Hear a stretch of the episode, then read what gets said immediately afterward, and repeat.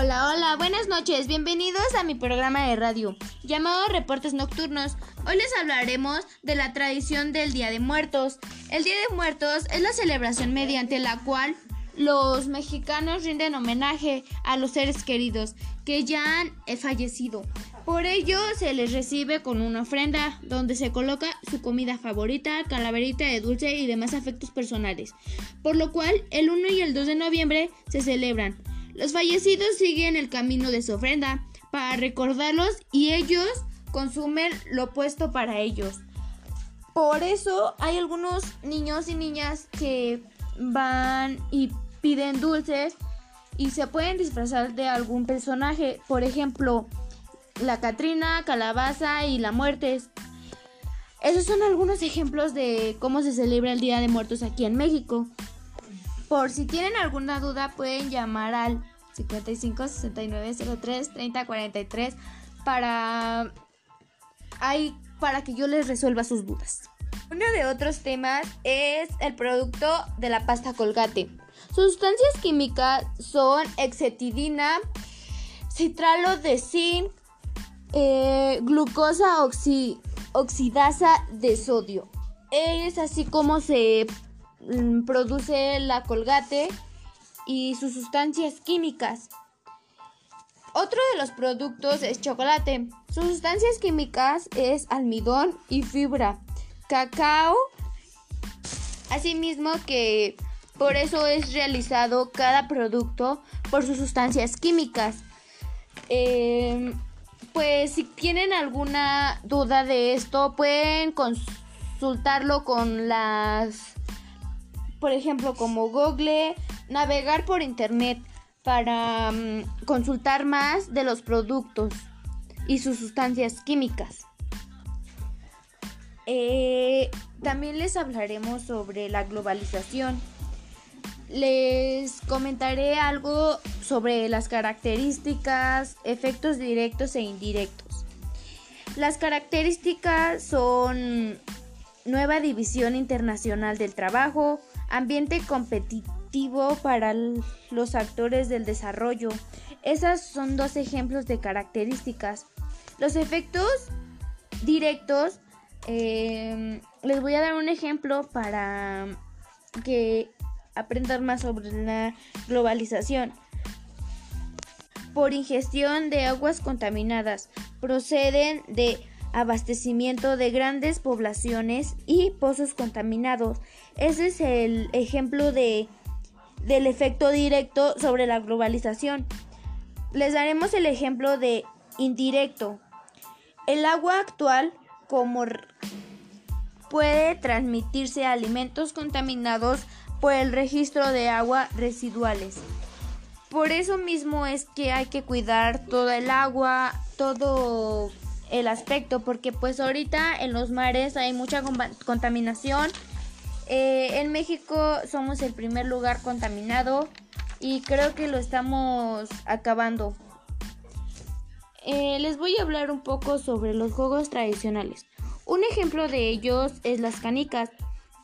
El juego consiste en golpear las canicas de los demás tres veces.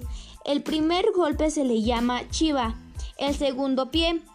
El jugador tendrá que poner el pie entre su canica y la canica del adversario. Y al tercer tute y para poder eliminarlo tendrá que tirar agua, así se le llama ah, para tirar al contrincante y meter la canica. Así es como se gana en este juego de mucho antes. Es muy divertido y lo pueden seguir jugando. Solo necesitan una bolsa de canicas y, y ya pueden jugar entre tres o más personas. El segundo ejemplo es escondites. Se puede jugar desde tres personas en adelante. Es conveniente jugar en aire libre. Una de esas personas tiene que estar tapado de los ojos y contar al número decidido, mientras el resto se esconde. Posterior, el niño se descubre los ojos y debe encontrar a todos los niños que se han escondido. Y todos tienen que poner como un tipo una base para salvarse o para mm, encontrarlos. Eh, posteriormente así se van rolando los niños y pueden jugar. Ese es otro juego tradicional de México. Eh, otro ejemplo es el avioncito. Para empezar el juego necesitas una piedra plana. El niño debe situarse detrás del primer número con la piedra en la mano y tiene que lanzar el cuadro en el que caiga se denomina casa y así puede pisar. Eh, pues así es como se juega eh, el avioncito. También es un juego tradicional. Y empieza a correr el circuito. Em, es, es un juego muy divertido y pues se los recomiendo jugar. También hay juegos actuales, como por ejemplo el Xbox. Posterior es un juego mm, que ya avanza la tecnología, es donde puedes jugar en una pantalla y algo así. Por eso mismo que cada control es una persona. Por eso, por eso este pueden jugar. Depende de los controles que tengan. Eh, así es es un videojuego. Bueno, les platicaré un poco de mi vida. Yo me llamo Pamela Tamares Gutiérrez. Yo nací el 23 de enero del 2006.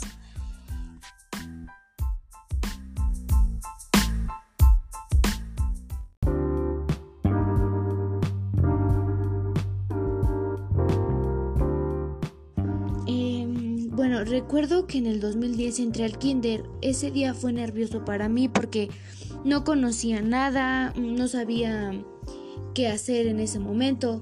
Después fui conociendo a las personas y conocí a compañeros. En especialmente conocí a una amiga llamada Valentina. Con ella hacía los trabajos, las tareas, salía a jugar, iba a diferentes lados. Fue lo único que recuerdo cuando fui al kinder. Entré a primero de primaria en una escuela diferente y pues ahí nada más pasé un año. Después me cambiaron de escuela y cursé este hasta sexto. En esa escuela conocí a muchos amigos. Me gustó esa etapa. Después me tocó despedirme de mis compañeros y pasé a la secundaria. Cuando yo iba en primero, me gustó mucho porque conocí nuevos compañeros y diferentes, no los había visto. Mm, fue muy divertido porque también me eligieron para el torneo de básquetbol y, y fue mi primera vez de ir a jugar con todas mis compañeras que se integraron al equipo. Después me pasaron a... A la mañana me cambiaron de turno. En segundo fue una experiencia muy divertida, me gustó más que en la tarde, cuando iba en la tarde. Y también me eligieron para el torneo. Ahora vamos en la etapa nacional y pues me gustó. Ahorita cursé a tercero de secundaria y pues fue una experiencia, es una experiencia buena y me está me estoy aprendiendo más cosas y está muy divertida. Y así es como terminamos este programa de radio. Los invito a, a investigar más de los temas que les expliqué. Adiós.